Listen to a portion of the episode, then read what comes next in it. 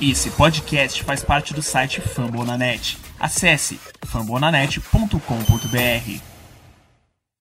It's a new home for the Vikings. They continue their tradition, designated someone to blow the Galler horn to signal the start of battle on the gridiron.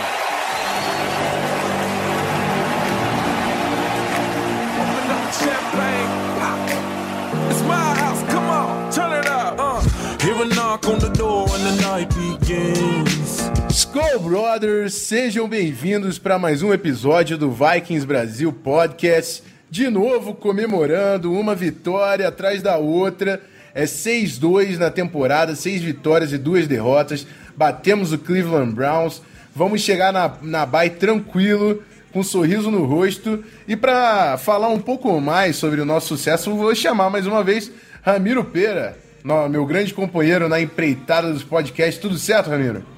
Salve, salve, rapaziada, Rafão, tudo certo, não tem como não tá, né, Rafão? 6-2, começando bem aí a primeira parte da temporada de 2017. É feliz, cara, feliz, o time tá, tá correspondendo bem, tá apresentando um bom jogo, salvo, salvo as exceções aí no comecinho da partida contra o Browns, a gente vai discorrer isso ao longo do podcast.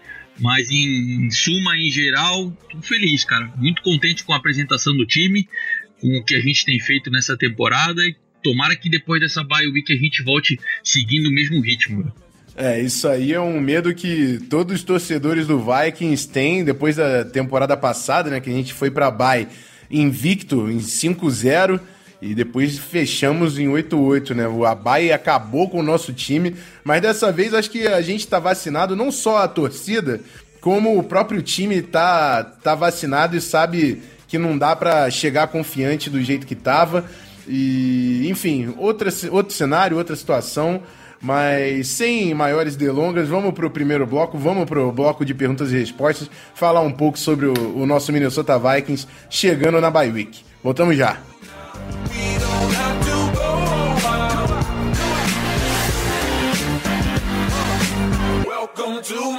It's my house.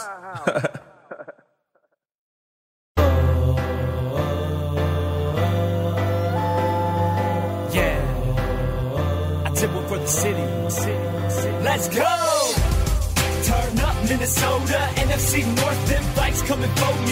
Bom, chegamos ao primeiro bloco. Vamos falar um pouco com a torcida de Minnesota, que tá feliz, tá sorrindo durante, durante essa semana. E só também dando aquele pequeno aviso: semana que vem tem podcast novo. Vamos fazer o preview na semana que vem. Hoje a gente vai falar apenas sobre o jogo contra o Browns e responder as perguntas. Falando nelas, vamos para a primeira do Matheus Montenegro. Ele pede uma previsão realista dos próximos oito jogos e, na nossa opinião, qual o jogo mais difícil que falta do nosso calendário. Começa você, Ramiro, depois eu, eu passo aí para dar a minha opinião. Então, Rafão, analisando o nosso, nosso schedule aí para os próximos oito jogos, rapidinho, próximo jogo, Redskins fora de casa, depois Rams em casa, depois uma sequência pesada de três jogos fora contra o Detroit Lions, Atlanta Falcons e Carolina Panthers. Voltamos a jogar em casa depois com Cincinnati Bengals, fora contra o Green Bay e última partida do ano, dia 31 de dezembro, contra o Chicago Bears em casa. Oito jogos, três em casa, cinco fora. Analisando o que a gente tem de adversário, eu acredito que Chicago Bears e Cincinnati Bengals em casa são jogos onde os Vikings conseguem ganhar. Mesmo jogando fora de casa contra Green Bay sem Aaron Rodgers, eu acho que os Vikings também conseguem ganhar essa partida. E dessa sequência dos cinco primeiras partidas aí pós bye week, dada a atual situação do Washington Redskins, mesmo sendo jogo lá na casa do, do, do, Washington, eu acho que os Vikings têm uma ligeira vantagem e ainda conseguem arrancar mais uma vitória nessa partida. Rams em casa, pegando um dos melhores ataques da, da NFL de 2017. Jogar fora contra o Detroit Lions, contra o Atlanta Falcons e contra o Carolina Panthers, por mais que eu seja Minnesota Vikings roxo, eu acho que essas quatro partidas elas vão ser bem difíceis do time sair com a vitória. Quem sabe contra o Detroit, quem sabe contra Carolina Panthers, mas um prognóstico realístico dessas oito partidas que ainda estão por vir. Tá? Acredito que o Vikings saia com quatro vitórias e saia com quatro derrotas, fechando aí a campanha em 10-6 para 2017. Tomara que eu esteja errado, tomara que a gente consiga mais vitórias, mas sendo bem pés no chão, bem frio, analisando só o schedule que a gente tem, a, situação atual dos times, acho que vai ficar 4-4 aí para a segunda parte do, da bye. É, eu tô, eu tô mais ou menos na, na linha do Ramiro, assim. É, os três jogos que a gente tem dentro de casa, é, Bears, Bengals e Rams. Acho que o Rams é o jogo mais difícil que a gente tem faltando aí dentro de casa, mas a gente está muito forte jogando em Minnesota. Eu acho difícil que o Rams consiga se criar em cima da gente, até porque eles têm uma arma bem específica no ataque, que é o Todd Gurley, e uh, confio que o Zimmer consiga fazer um game plan para anular o Todd Gurley e fazer o Rams ganhar com outras armas. E nessa situação eu confio no Minnesota Vikings dentro de casa. Então, três vitórias dentro de casa. Nos cinco fora de casa, acho que o Redskins é vencível, Lions é vencível, o Falcons também está tendo muitas dificuldades ofensivas. E contra a nossa defesa, vai ser um, um jogo complicado, tanto para a gente quanto para eles. Acho que Falcons é um jogo parelho. Panthers sempre depende, né? O Cam Newton já, já perdeu o Kelvin Benjamin né, na trade deadline, mas é um cara que quando começa num ritmo bom, ele vai embora. Mas também quando vê que as coisas estão dando errado, é, a gente consegue matar o jogo. A gente tem o exemplo da partida no ano passado contra o Carolina Panthers que a gente conseguiu vencer. Eu vou dar, eu vou dar a, mesma, a mesma prospecção de 4-4. Acho que a gente consegue até fazer um, um 5-3 mas acho que realista é 4-4 para a gente terminar bem e acho que dentro do cenário da divisão é um prognóstico bom para a gente. Falando nisso, vamos já para a segunda pergunta que tem a ver com esse assunto, onde o Bruno Coutinho pergunta: quantas vitórias nos deixa perto ou garantido na pós-temporada? E aí eu vou começar essa, essa, essa resposta e falar: eu acho que com 10 vitórias a gente fica bem próximo da pós-temporada. Eu não acho que está garantido porque depende do, do desempenho do Lions na segunda temporada. É, e muito disso passa também pela linha ofensiva do Lions, que não consegue ficar saudável. Eles, com uma linha ofensiva é, inteira, são uma ameaça realmente pra gente. Hoje, na nossa divisão, a gente está com seis vitórias e duas derrotas. O Green Bay, que é praticamente carta fora do baralho com o Brett Hundley, tá com quatro vitórias e três derrotas ia precisar, para chegar em 10 vitórias, ia precisar vencer 6, seis jogos da segunda metade aí da temporada. Detroit está 3-4, ia precisar de 7 jogos. Então, dentro da nossa divisão, a gente conseguiu ganhar uma folga boa, principalmente em relação a Detroit, que eu acho que é o nosso rival que tem mais possibilidade de chegar, na liderança. Então, confio que com 10 vitórias a gente consiga ir para os playoffs se não for por líder de divisão, até dá uma, uma brigadinha ali no wild card. Você concorda com isso, Ramiro? Que com 10 vitórias dá para dá pra partir para pós-temporada? Olha, Rafão, eu sou um pouquinho mais receoso com a quantidade de vitórias para garantir a liderança. Por que, que eu tô falando isso, cara? Analisando o, o, os próximos jogos do, do Detroit Lions, cara, não querendo desmerecer nenhuma equipe, nem nenhum time na NFL, mas o, o, os próximos jogos do Detroit Lions são uma baba, cara. Ele vai pegar duas vezes o Green Bay, vai pegar duas vezes o Chicago Bears, vai jogar contra o Browns, que ainda não jogou, vai jogar contra o Cincinnati Bengals, vai jogar contra o Baltimore Ravens e o Tampa Bay Buccaneers. Cara, eu não estou dizendo que eles vão ganhar todos os jogos, mas mesmo com a equipe tendo problemas na linha ofensiva, é, o Matt Stafford é muito mais quarterback do que todas essas equipes que vão jogar contra eles. E a defesa dos Lions hoje é uma defesa ok, sólida. Ela não está deixando a desejar, não está é, sacrificando o, o ataque do, dos Lions e, e, perdendo jogos por conta da, da defesa. Muito pelo contrário, eles estão jogando bem e estão segurando a equipe no, no caminho, no trilho certo. Então, eu acredito que se os Vikings fizerem uma campanha de 11-5, pode ser que, que garanta sim a primeira posição da, da NFC North, mas eu tenho, eu tenho um bom, bom receio quanto ao que o Detroit Lions vai fazer a partir dessa, dessa semana 9, que é o primeiro jogo agora contra o Green Bay, que eles vão fazer lá no Lambeau Field, contra o Brett Hundley. Saindo uma vitória aí e Detroit ficando 4-4, por mais que os Vikings tenham duas vitórias a mais, não podemos esquecer que o Detroit Lions ganhou o primeiro jogo contra os Vikings em casa. Então, isso é um, um diferencial, isso é um ponto a favor do Detroit Lions caso a, as campanhas fiquem iguais. Então eu tenho um certo receio quanto a isso por conta do, do, itinerário que o Detroit Lions tem daqui para frente, mas 11-5 eu arrisco a cravar que os Vikings conseguem sim a liderança da NFC North garantir a vaga nos playoffs. É, esse é um belíssimo ponto, Ramiro. Realmente é uma sequência favorável para Detroit. Pegam, pegam dois times fora de casa da AFC, três na verdade, né? O, o, o Ravens, o Bengals, aí tem o, o, Buccaneers da NFC, mas são três jogos bem vencíveis assim. Eu acho que o que pode complicar um pouco é Packers e Bears por ser rivais de divisão, né? Porque a gente sabe que o time do Lions hoje é superior do que Packers e Bears. E é um jogo pra gente até ficar de olho, tanto nessa semana 9 quanto na semana 11, que o Lions vai para Chicago. A gente tem que acompanhar de perto realmente. O Detroit é o time que tem o melhor quarterback na divisão hoje, então é o time pra gente acompanhar. Mas é claro, é sempre bom a gente ter o domínio, a gente ter a confiança de que a gente fazendo o nosso, a gente consegue chegar nos playoffs. E por enquanto a gente está com uma certa folga aí em cima do Lions. Foi importantíssima também agora a vitória dos Steelers em cima deles. Vamos ver como é que fica aí o final da temporada para o nosso rival de Detroit. E vamos fechar esse bloco com a última pergunta do Ricardo, que é uma pergunta difícil, hein? É uma pergunta difícil. Ele pede para a gente falar, fazer uma comparação entre Stephon Diggs e, e o Adam Thielen. E, e, ainda pergunta se dá para a gente dizer que o Thielen já é o alvo número um do, do Minnesota Vikings, do Case Keenum, no caso, que é hoje o nosso quarterback titular. E eu acho que é um ponto importante, assim, o Thielen fez o primeiro touchdown, o Thielen fez o primeiro touchdown dele no último jogo contra o Browns, mas é um wide receiver que está sendo mais constante, mais consistente do que o Diggs. Né? O, o Thielen tem mãos melhores do que o Diggs.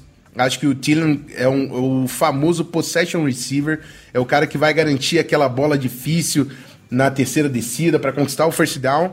E o Stephon Diggs, na minha concepção, um cara mais playmaker, que faz a big play, jogadas de jardas longas.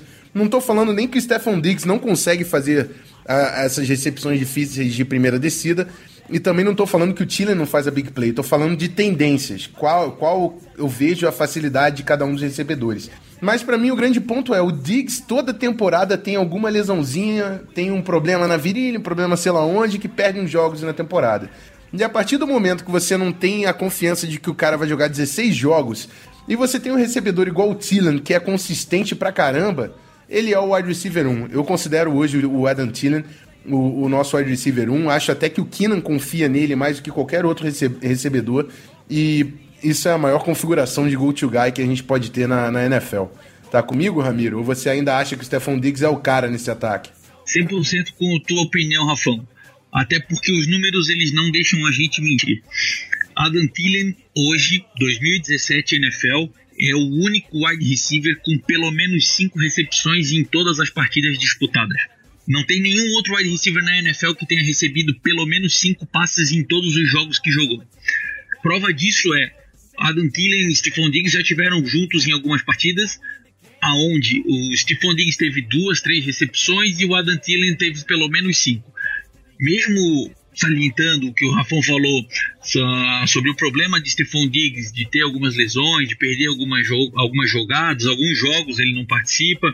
É, o Adam Thielen é aquele cara aonde o Case Keenan vai fazer, vai fazer o mapeamento do, do backfield e, cara, eu preciso lançar a bola na direção de alguém. Esse, nessa direção de alguém, mesmo que seja um passe contestado, desde que não tenha uma, uma, uma, cobertura dupla ou tripla, se ele tiver que largar a bola na direção de alguém, ele vai largar a bola no Adam Thielen. A gente já viu isso em alguns jogos que passaram. No, no último jogo agora contra os Browns, é, tiveram bolas onde o Case não podia tentar lançar um pouquinho mais, mais longo, poder fazer um passe mais ousado na direção de Stephon Diggs, e ele preferiu garantir a bola na, na direção do Adam Thielen. Então, acho que isso prova o que o, o, Adam Thielen tem sido e tem servido perante ao grupo. O, o valor que ele já tem apresentado ao longo de toda a temporada, ao longo dos outros anos, aonde ele subiu de undraft e virou um, um dos principais wide receivers da liga. E não é à toa que é o, garo, é o jogador com o segundo maior número de jardas aéreas da NFL, atrás apenas do Antônio Brown.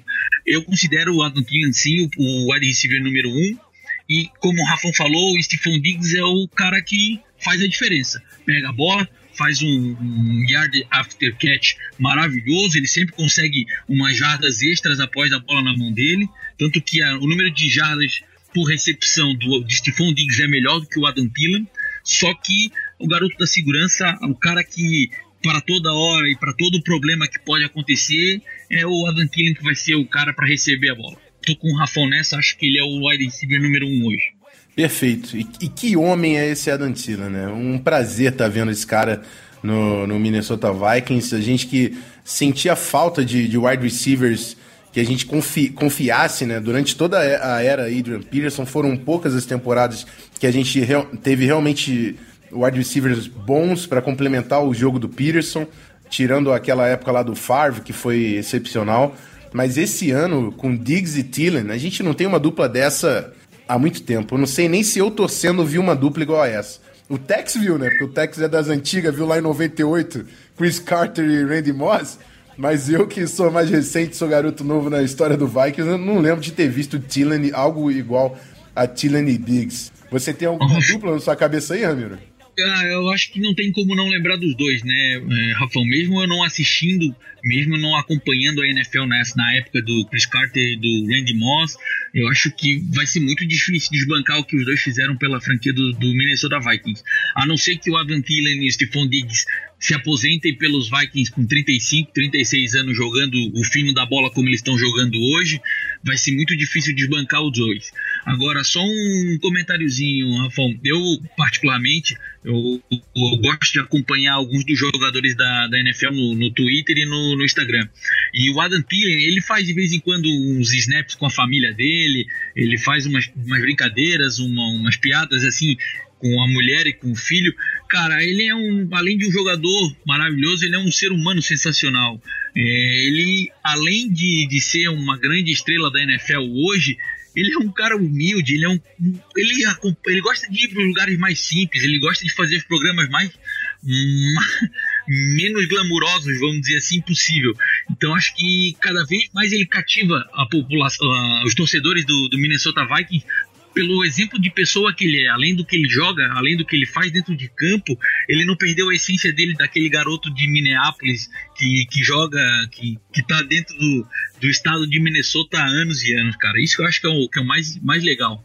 Isso aí. Acho que respondemos é, com competência as três perguntas dos nossos amigos. Continuo incentivando vocês a cada vez mais participar. Acho até que no próximo programa a gente consegue dar uma estendida aí nesse bloco de perguntas e respostas, porque vamos ter atenção ao preview, o recap, a gente vai fazer umas brincadeiras, eu vou falar para vocês no final do programa qual vai ser o esquema.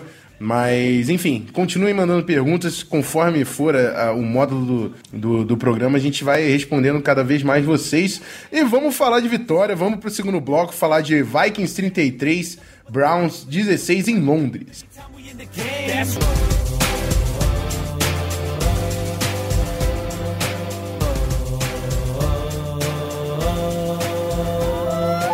them prayers up for five. The purple and gold, gonna roll, gonna roll. The purple and gold, gonna roll, gonna roll. Left and right, Barb out of the shotgun, Chester to his right. Third down, 12 seconds to go in the game. Niners lead by four. Far back to pass, pumps to the left. Eight seconds left. He gets away from the pressure, fires to the end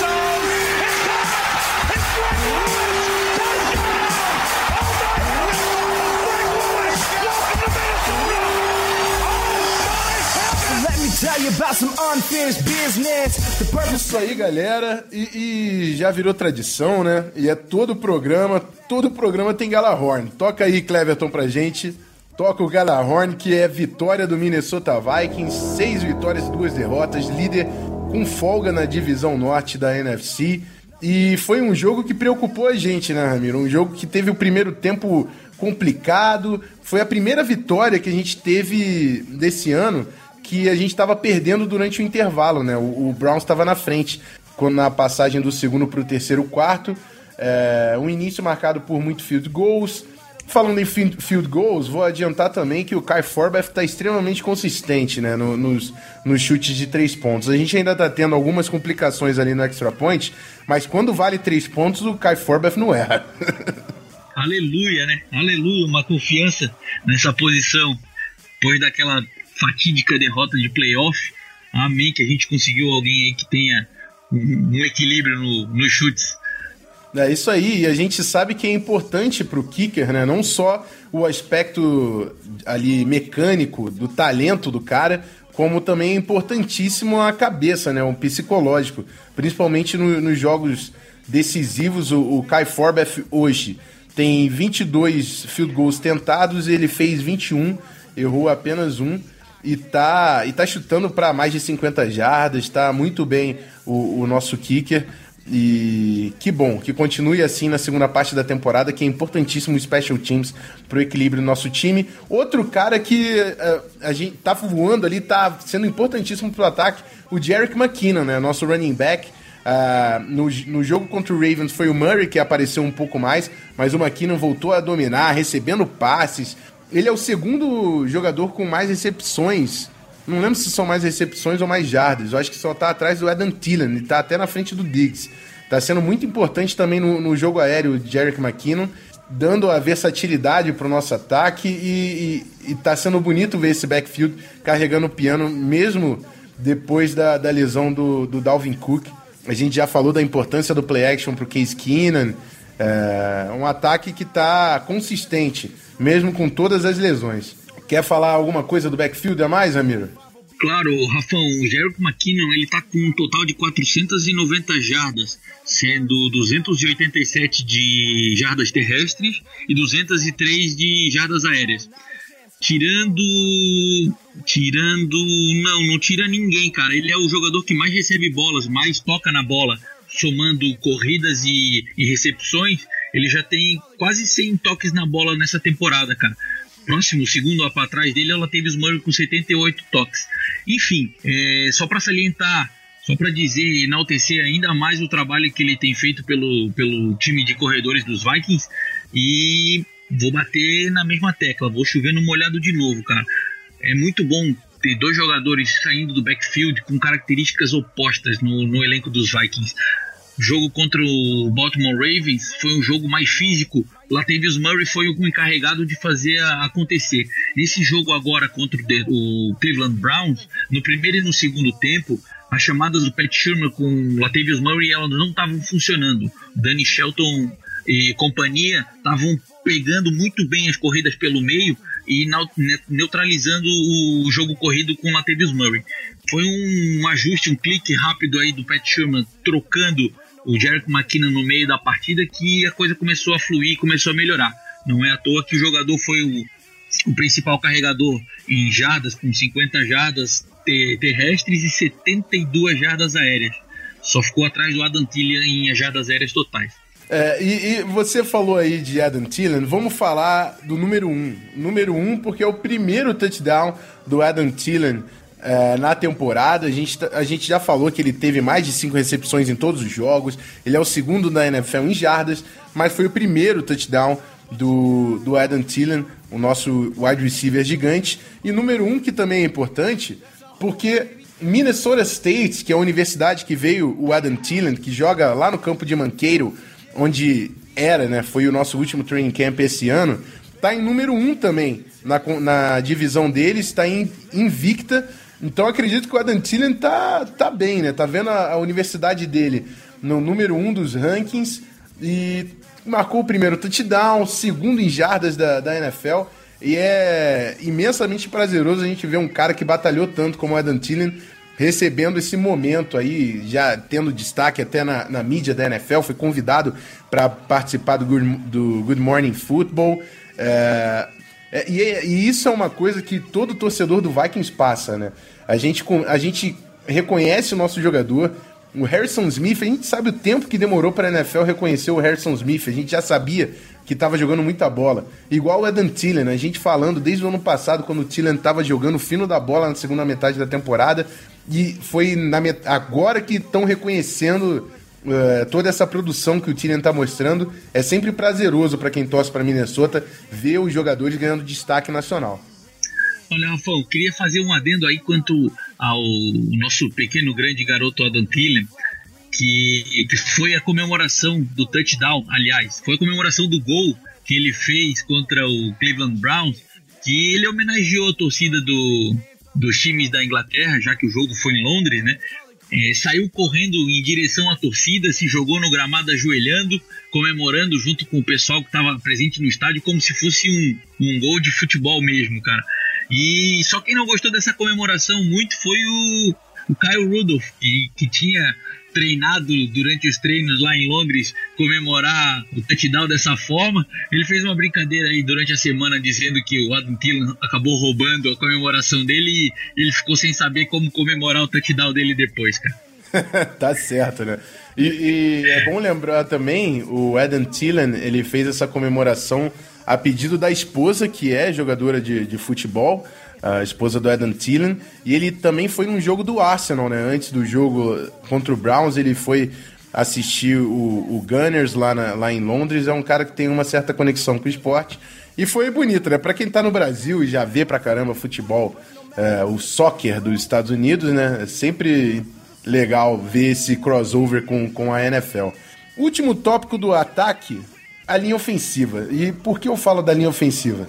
Eu, eu chego a ser repetitivo, eu acho, porque a gente está tendo lesões em diversos é, lugares, né? O Nick Easton não conseguiu retornar a tempo do jogo contra o Browns. O Searles já estava lesionado. A gente começou com o Denis Isidora, o nosso novato, e jogou muito bem o Denis Isidora ali de left guard. Acho até que o, o, o Pat Shermer vai ter uma decisão aí nessa posição porque tanto os, o Searles quanto o Isidora foram muito bem. Eu gosto da mobilidade no Nick Easton, mas o Isidora é um cara também com muita mobilidade.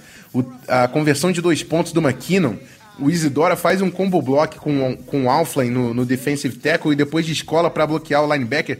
Coisa linda de se ver que eu não via muito tempo acontecendo no Minnesota Vikings, essa sincronia e essa eficiência da linha ofensiva. O Rammers é, saiu com uma concussão, né? Ainda bem que a gente tem a bye na semana que vem, que normalmente quando o cara sai de concussão, é normal perder o próximo jogo. Então, a bye também vai ser importante para o Nick Easton se recuperar, o Rammer se recuperar, a gente ter a nossa linha de novo 100% para pegar o Washington Redskins. O Washington Redskins que está tendo muito problema com, com os jogadores de linha ofensiva também, em aspecto de lesão, né? O último jogo era só o center e o right tackle titular, se eu não me engano. Mas o preview do Redskins é programa que vem. e, mas tá bonito de ver, né? O Rashad Hill, o nosso tackle, que já substituiu o Reef em situações ali na esquerda, entrou na direita e também foi muito bem. É, é, um absurdo que o Spielman fez com essa linha, Ramiro. Eu não consigo nem botar em palavras o trabalho que, que o nosso general manager fez na, na unidade de proteção do quarterback. Olha, Rafão, saiu essa semana uma estatística sobre os principais offensive tackles da liga nesse ano. Do, dentre os oito jogos que já ocorreram nessa temporada, apenas sete offensive tackles ainda não cederam nenhum sec aos quarterbacks jogando no seu time. E acreditem se quiser, Riley Reef e Mike Rammer são dois desses sete tackles que ainda não cederam nenhum sec ao quarterback.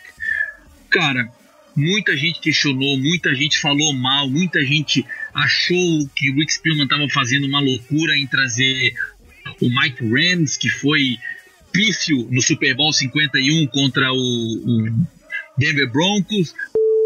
Nota do editor. O Super Bowl que o Ramiro se refere, na verdade, é o Super Bowl 50. Na ocasião, o Mark Ramos era tackle do Carolina Panthers que perdeu aquele Super Bowl para o Denver Broncos por 24 a 10. Super Bowl esse que marcou a despedida de Peyton Manning dos gramados da NFL. Porque cedeu muito sexo, fez muita, foi muita muita bobagem naquele jogo, não era um, um right tackle, não era um tackle para receber um contrato de 30 milhões.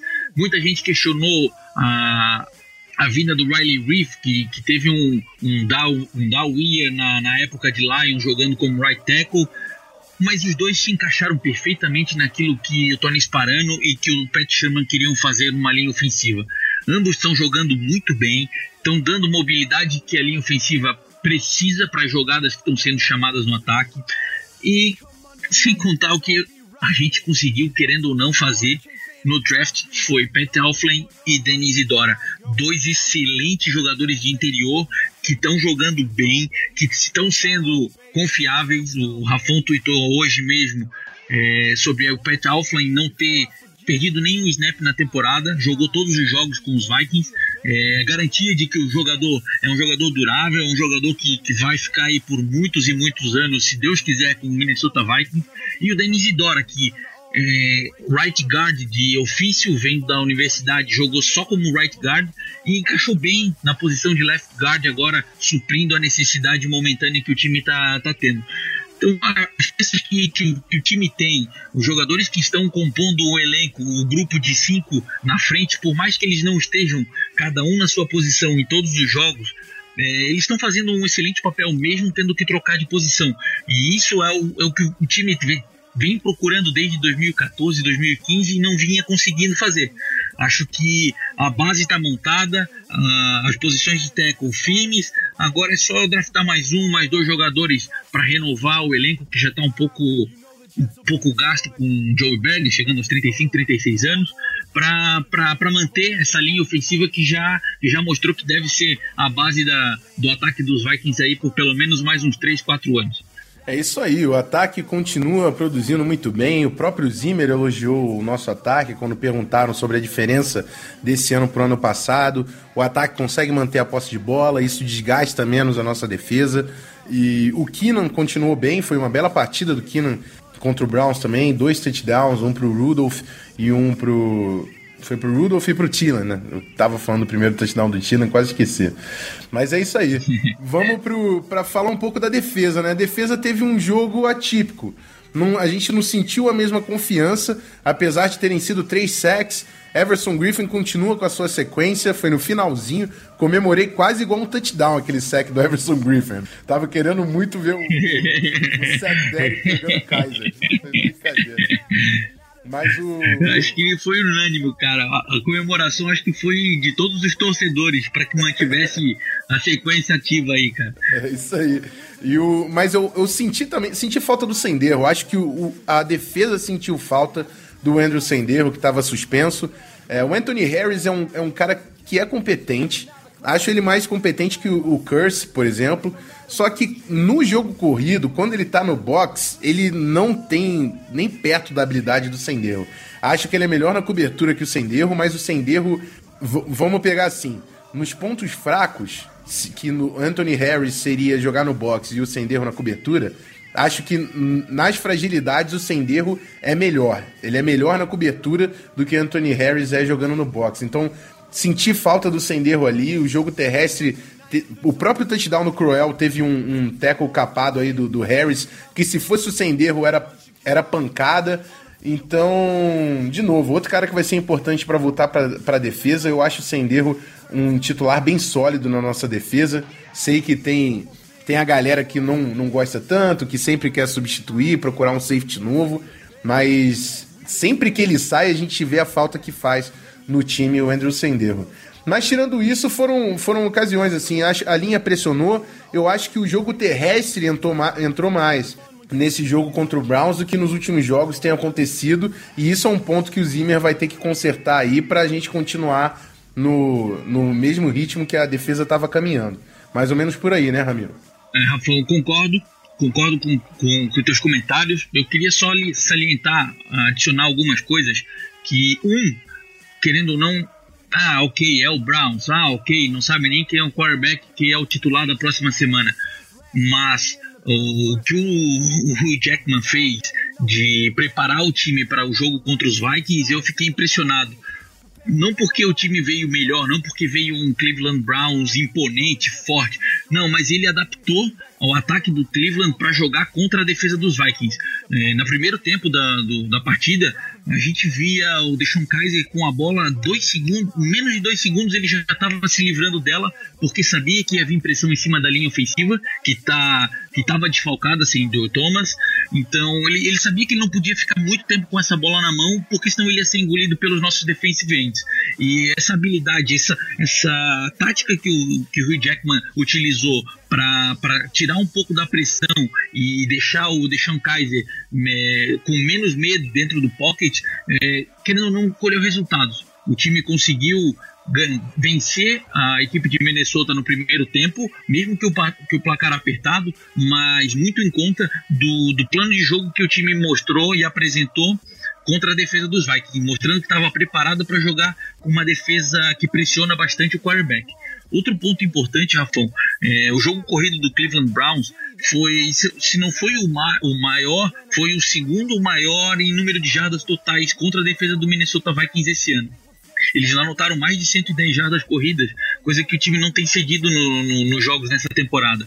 É, acho que muito por conta da falta do, do Andrew Senderro no, no backfield, é, limitando a, as descidas e a, a disponibilidade do Harrison Smith, que ele fica sempre ao redor, em todas as posições do campo, seja para pressionar a, a, o ataque do, do, da, da, equipe adversária. Ele é um jogador que fica mais solto, podendo alinhar em várias posições, jogando distribuído ao longo do campo e deixando o Harrison Smith, o Anderson Derro lá atrás como um backup contra o jogo corrido. A falta dele fez, é, fez com que o Cleveland Browns pudesse abusar um pouco mais do jogo corrido, fugindo da nossa linha de, de linebackers. E, e, e, a gente viu aí no primeiro tempo a, o total de, de jardas corridas que eles conseguiram. Vale, é, vale outra, outra observação, e acho que é o mais importante de todas. Eu já falei isso em, outra, em outros podcasts, em outros programas, e vou bater na mesma tecla de novo a habilidade do Mike Zimmer em entender o plano de jogo do ataque adversário é o que faz a defesa dos Vikings uma das melhores defesas da NFL. Na primeira, na, no primeiro tempo, o time cedeu 13 pontos para o Cleveland Browns e no segundo tempo foram apenas 3. No final do terceiro período, início do quarto período, o time do Cleveland Browns tinha total de jardas, duas jardas. Foram sete jardas perdão, 9 jardas em uma corrida do Isaiah Crowell e menos 7 do sec que foi anotado no finalzinho do terceiro período. Isso é mais uma prova de que a defesa do Minnesota Vikings, com o cérebro do Mike Zimmer pensando e atuando em cima das situações de jogo, é a grande diferença, é o grande ponto-chave do porquê o time dos Vikings tem uma defesa tão boa na NFL em 2017. É exatamente isso, mas o, o Zimmer é um absurdo realmente, né? principalmente no segundo tempo a gente vê a crescente que o time tem.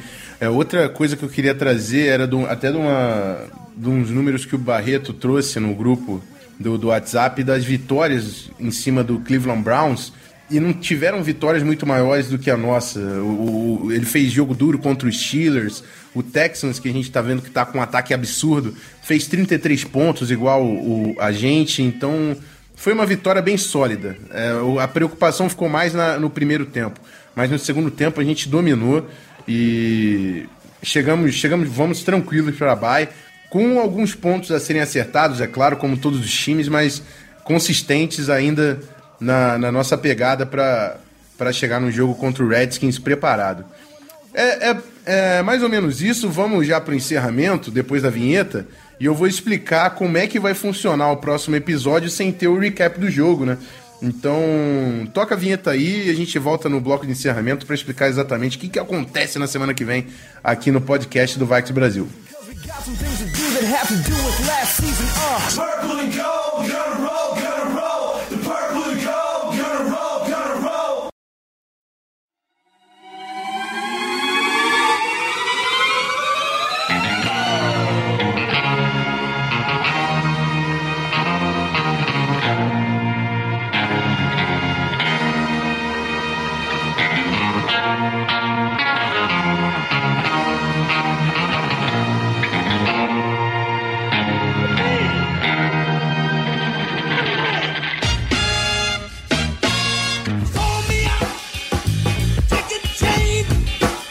isso aí, galera. Chegamos ao final de mais um episódio. Mais um episódio com vitória. Eu, eu continuo achando que a gente tá trazendo sorte, viu, Ramiro?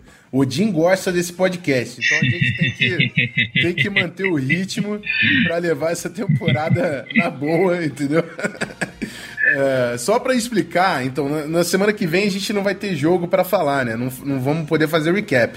Então eu vou fazer um recap, um resumão da primeira metade da temporada, o que aconteceu nos jogos, melhores momentos, assim, né? E vou eleger o MVP ofensivo e defensivo do nosso time até, até aqui, né? Até a, a semana 9, que a gente vai estar tá caminhando. Eu e o Ramiro vamos dar uma passada aí para falar qual foi o melhor jogador do ataque e o melhor jogador da defesa. E é claro, tem preview do jogo contra o Redskins com um convidado tudo voltando a normal na, na, segunda metade, mas vai ser legal fazer essa brincadeira. Já convido a galera a mandar opinião. Qual foi o momento que te marcou nessa primeira metade da temporada? Qual é o MVP ofensivo e defensivo para você? Pode comentar com a gente no Twitter, pode comentar no site do Fambonanet quando tem lá sempre o podcast saindo. Mas a gente acha vocês, mas comenta lá qual o MVP ofensivo e defensivo do Vikings e o momento que te marcou até aqui da nossa temporada. No programa de hoje é isso. Vou agradecer mais uma vez o Ramiro. Ramiro, abre o microfone sempre para você falar do Vikings FA, que continua atualizado durante todas as semanas da temporada. E agradecendo mais uma vez a sua presença aqui no podcast. Ô, Rafão, eu que agradeço a participação, ao pessoal que está consumindo, está ouvindo os nossos podcasts. Já vou aproveitar fazer o jabá do site, vikingsfa.com.br, perfil no Twitter e no Instagram, vikingsfa underline.